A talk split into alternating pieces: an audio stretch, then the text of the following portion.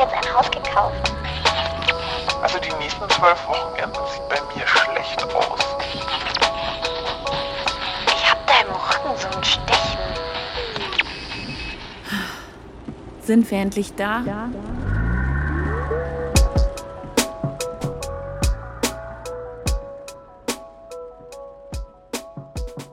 Ich stehe ständig im Rampenlicht. Also glaubt mein Gehirn zumindest. Ich habe einen Pickel am Kinn. Klar, alle Leute auf der Straße gaffen in mein Gesicht. Ich habe auf einer Party mal wieder ein bisschen overgeshared. Klar, alle lästern am nächsten Tag über mich. Das nennt man Spotlight-Effekt.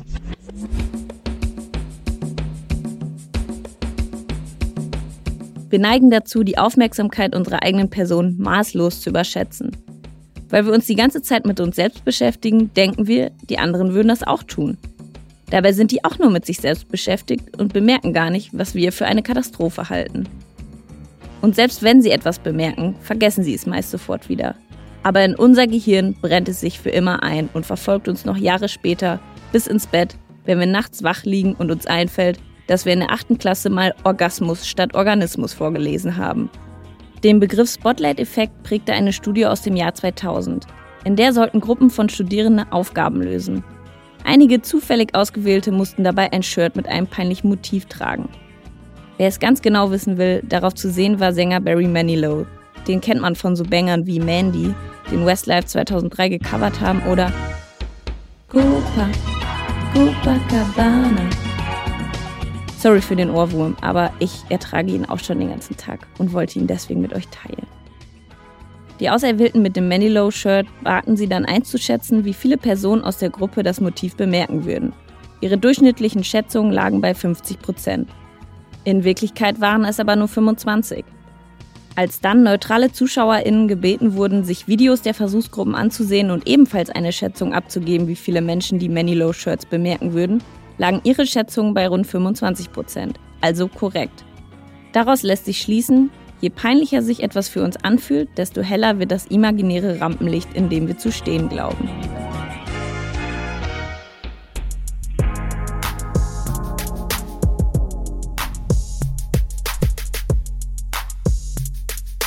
Der Spotlight-Effekt ist aber nicht zu verwechseln mit dem Main Character Syndrome, ein Begriff, der vor allem auf TikTok und YouTube umherschwirrt. Er beschreibt das Gefühl oder die Überzeugung, dass man im Mittelpunkt des Geschehens steht und, wie der Name schon sagt, die Hauptfigur im eigenen Leben ist. Ihr kennt das vielleicht, wenn ihr im Auto oder Zug sitzt, der Regen ans Fenster prasselt und ihr euch vorstellt, ihr seid Protagonistin im Musikvideo zu dem Song, der gerade im Radio oder in eurer Spotify-Playlist läuft. Oder diese seltenen Momente, in denen man die Lieblingsklamotten anhat, durch die Straßen läuft und sich richtig geil fühlt. Es gibt Leute, denen geht es immer so. Deren Gehirne meinen also auch, sie stehen immer im Rampenlicht. Aber eben auf eine ganz andere Art und Weise. Es soll ja sogar Menschen geben, die glauben, dass alle anderen um sie herum nur NPCs, also Non-Player-Characters sind. So nennt man in Computerspielen Figuren, die nicht spielbar und somit quasi ohne freien Willen sind. Bei Sims, das einzige Computerspiel, mit dem ich mich auskenne, sind das zum Beispiel der Sensenmann, das Hausmädchen oder die Geister der 23 Gräber in meinem Garten. Keine Ahnung, wie die ganzen Sims immer sterben.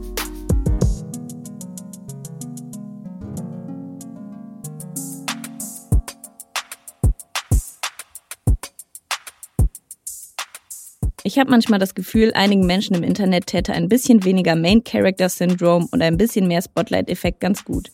Dadurch, dass sie nur in ihre Smartphones sprechen und tippen, scheinen sie zu vergessen, dass Menschen auf der anderen Seite zuschauen.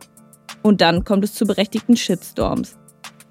Ob ein Olli Pocher wohl glaubt, alle anderen Menschen wären nur NPCs, würde zumindest vieles erklären.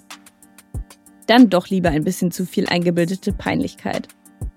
Wenn ihr also das nächste Mal nach einer Party aufwacht und euer erster Gedanke ist, ich habe bestimmt was Peinliches gemacht, dann vergesst nicht. Den anderen geht's wahrscheinlich genauso. Mal abgesehen davon, dass sie wahrscheinlich auch nicht nüchtern und mit sich selbst beschäftigt waren. Kurz gesagt, unsere Existenz ist viel weniger existenziell, als wir denken. Zum Glück.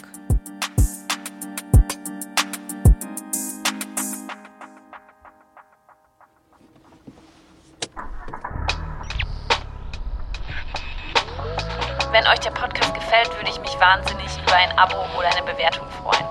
Feedback könnt ihr gerne bei Instagram dalassen. Sind wir endlich da? Alles zusammengeschrieben.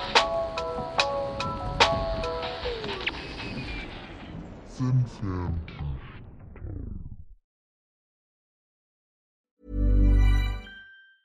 Mom deserves the best, and there's no better place to shop for Mother's Day than Whole Foods Market. They're your destination for unbeatable savings, from premium gifts to show-stopping flowers and irresistible desserts. Start by saving 33% with Prime on all body care and candles. Then get a 15-stem bunch of tulips for just $9.99 each with Prime. Round out Mom's menu with festive rosé, irresistible berry chantilly cake, and more special treats. Come celebrate Mother's Day at Whole Foods Market.